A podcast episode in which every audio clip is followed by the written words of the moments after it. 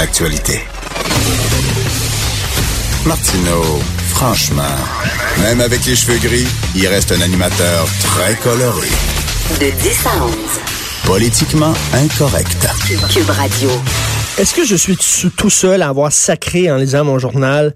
Agression sexuelle l'ex-coach de ski Bertrand Charret libéré sous caution. Il avait été condamné pour des crimes sexuels sur neuf jeunes athlètes.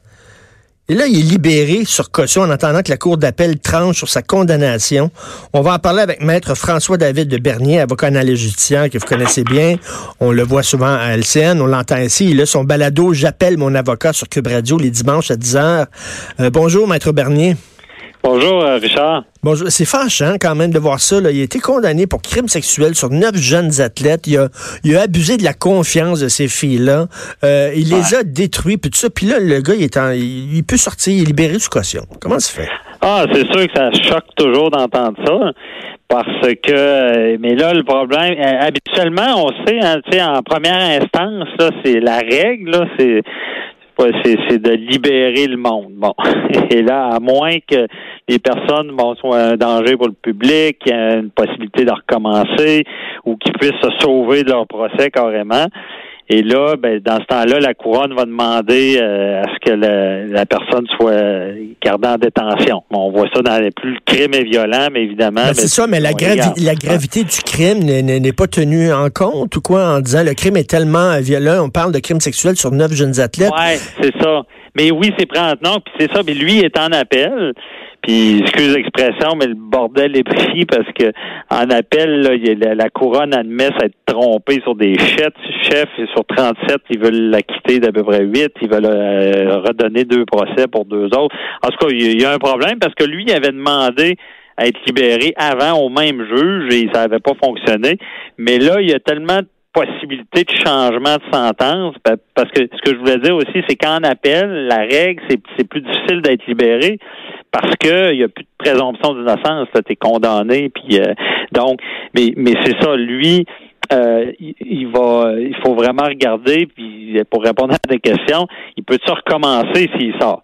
Mais dans son cas, il est peut-être pas dans la même situation qu'un agresseur euh, qui, qui, a agressé n'importe qui, n'importe comment. Parce que lui, il a commis ses crimes en étant en, une sorte de position d'autorité. c'est ça, c'est ça qu'il dit. C'est pour ça qu'il dit qu'il représente pas un danger public. Parce que bon, c'est pas le genre de gars qui, qui, qui saute sur n'importe quel enfant qui passe devant lui. Là.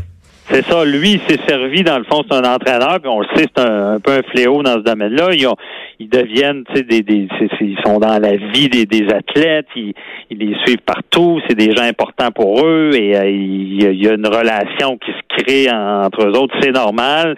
Euh, tu sais, les, les, athlètes croient à ça, les entraîneurs vont les, les mener où ils veulent. Donc, lui, il s'est servi de ça. Il pour commettre ces crimes sexuels. Là, ce qu'on dit en appel, c'est il sera pas, il n'y aura pas possibilité de lui pas de recommencer, parce qu'il ne pourra pas entraîner personne, il peut pas être en présence de mineurs. Euh, il y a des conditions strictes, là, puis un couvre-feu aussi. Et Maître Bernier, je vous l'avez peut-être pas lu, je vous amène sur un sur un autre sujet, mais dans le National Post, je lisais ce matin dans le National Post, dans une petite ville en Ontario.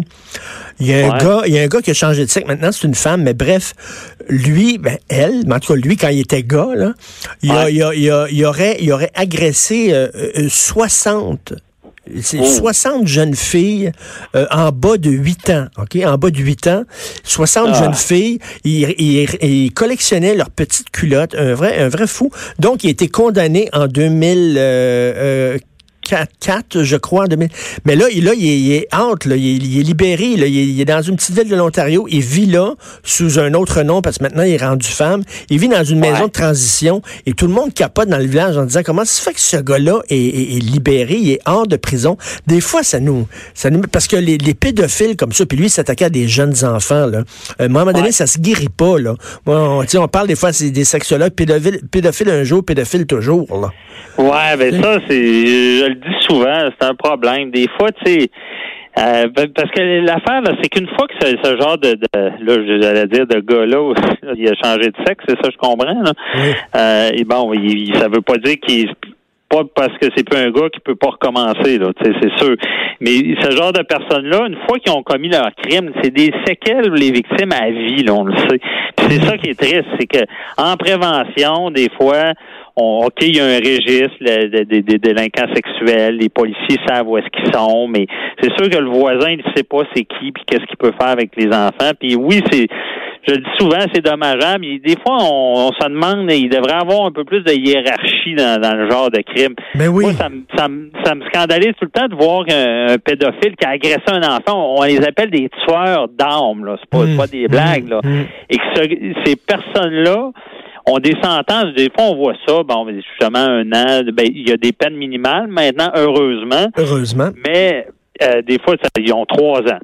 Puis là, à l'inverse, on voit, bon, ben, je sais pas, je t'ai déjà donné cet exemple-là, puis je veux pas banaliser la drogue, mais on prend les, les, les filles en Australie là, qui, ont, qui ont eu sept ans d'emprisonnement là, parce qu'ils avaient transporté de la cocaïne. Bon, je veux pas dire que la, la, la drogue, c'est correct, mais on s'entend-tu que au final, le dommage, je pense qu'on devrait être encore plus sévère ben, ben oui, ben oui. qui agresse un enfant. C'est ça qui est difficile à comprendre pour monsieur et madame tout le monde, puis je me mets là-dedans, là, c'est de voir des fois des crimes économiques qui ont d'énormes sentences et des crimes sur des enfants, des crimes sur la personne qui sont beaucoup plus dommageables. Euh, puis là, finalement, les sentences sont moins grosses. Tu dis, comment ça?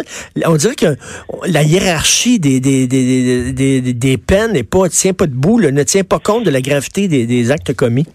Non, mais c'est vrai que c'est souvent il y a bien il y a bien des défauts de notre système qui parlent de, l'histoire. Hein, parce que les crimes économiques à l'époque, les conséquences, c'est encore plus grave parce qu'on sait qu'il y avait pas toutes les ressources qu'on a pour euh, euh, donc quelqu'un qui je pense que dans l'histoire des crimes économiques, c'était puni très sévèrement. on pense aux États-Unis aussi, ils sont très, très sévères avec un crime économique.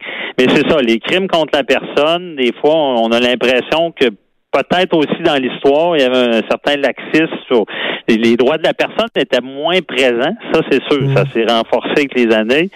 Et euh, on comprend mieux maintenant. Tu sais, quelqu'un qui agresse un enfant, c'est pas banal. C'est on, sait maintenant les conséquences que ça a. Mais justement, justement, pas adapté. Là. Ben justement, maître Bernier, là, euh, justement, on sait maintenant que, les conséquences que ça a, on ne savait pas avant. Mais là, il y a tout le temps la jurisprudence qui fait que bon, on peut pas donner des peines plus que tant parce que bon, ouais. tenir compte de la jurisprudence. Il y, y, aurait une façon de dire, regarde, on fait table rase là, on revoit on revoit toutes les sentences puis tout ça pour que pour que ça soit, tu sais, ça tienne compte de la gravité des peines puis que ça, ça ait de l'allure là. Ouais, mais il y, a moyen. Oui, parce que les juges, oui, c'est vrai qu'il y a une certaine uniformité des peines qu'ils doivent respecter. Des fois, excusez l'expression, il y en a qui mettent leur culotte, puis ben oui. il, faut, il, il, va avoir une peine, puis il ira en Cour suprême. Des fois, les Cours suprêmes vont valider. Ils sont pas liés non plus dans notre système, c'est George Make là. Mais c'est sûr que la méthode la plus facile pour euh, enlever de l'ouvrage aux juges puis à tous les tribunaux, c'est quand le gouvernement, le législateur, celui qui fait les lois, intervient, puis il change la loi, il change le code criminel, renforce ça. Il y en a un qui était bon là-dedans, c'était euh, notre ami Harper. Lui, là-dessus, il était, plus à droite. il, a, fait beaucoup de choses. Puis d'ailleurs, ces peines, il, a dit, puis il y a une loi qui s'appelle euh, contre les, prédateurs sexuels, renforcer les, les peines contre les prédateurs sexuels. Et là, il est avec ces, ces peines minimales-là de dire, ben, si tu si agresses un enfant, ben, exemple, euh, consulter de la pornographie juvénile, c'est minimum un an. Fait qu'il est venu quasiment, excuse l'expression, bypasser les juges, puis hmm. s'assurer qu'un juge serait pas trop clément pour ce genre d'infraction-là. Ah ben, ça, c'est bon. Mais là, c'est bon, mais encore une fois, tu regardes par rapport à des crimes économiques, des crimes de drogue, que oui, la drogue, c'est mal, mais on s'entend que c'est pas un crime contre la personne. Mais non. Et là, il y aurait peut-être encore, il faudrait peut-être renforcer ça encore plus. Puis ça, ça serait le gouvernement, si on veut pas, si on veut éviter bien des débats judiciaires, ben, ça serait modifier la loi puis euh, renforcer ça. Ben, Puis je pense que à un moment donné, ça prendrait une sorte de hiérarchie. Euh, c'est pas vrai qu'un crime contre la personne, c'est la même affaire que le reste. là. Mais non, c'est pas la même affaire. Puis euh, rien que pour le fun, ma curiosité personnelle. Je reviens sur le gars qui a fraudé le casino de Charlevoix, qui a 128 Ouais. jours de prison. Là.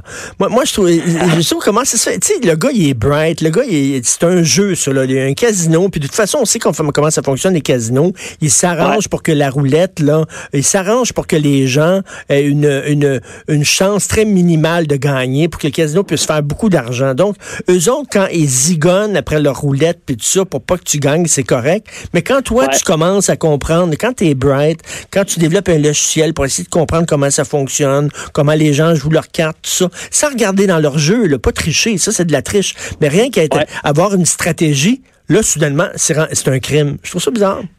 Ben c'est vrai, c'est un questionnement. Tu dis est-ce que c'est un génie ou un tricheur? Ben oui. Mais dans le code criminel, c'est prévu. Il y a un art- article, la triche, de tricher, ça veut dire prendre un système, là, puis l'analyser, puis par des moyens euh, dolosifs, là, le contourner là, pour euh, arriver à un résultat. Non, Mais on, c'est dirait, que- on dirait qu'on le punit parce que t'es trop bon. Le gars, il est trop bright, il sait comment ça fonctionne, il compte les cartes, puis tout ça, il est trop intelligent. Lui, on va le punir. Voyons donc. Ben c'est ça, puis il a trouvé un système, mais il- c'est sûr. Puis à- disons qu'à Las Vegas, ça aurait été pu- puni d'une autre manière là, ben, à, à l'époque.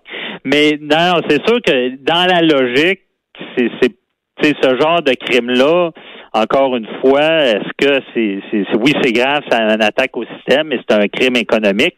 Mais en passant, ce gars-là, en même temps, là, c'est là que je, honnêtement, le fait qu'il ait triché le casino, moi, dans, dans mon, dans mes, toutes mes histoires judiciaires, c'est pas ça qui me dérange. Non, le gars, le gars, il, a, il a- il a- il a- obtenu la porno juvénile, c'est ça. Il est en Mais de ça, porno là, juvénile. là, c'est un vrai crime. Ben oui. ça. Ça, ça, pour moi, j'en, ris même pas, c'est grave.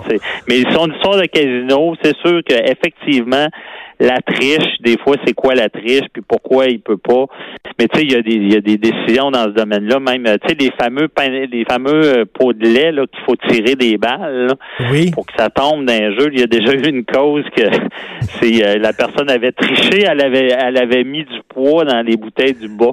Elle les avait quasiment euh, collées là, là.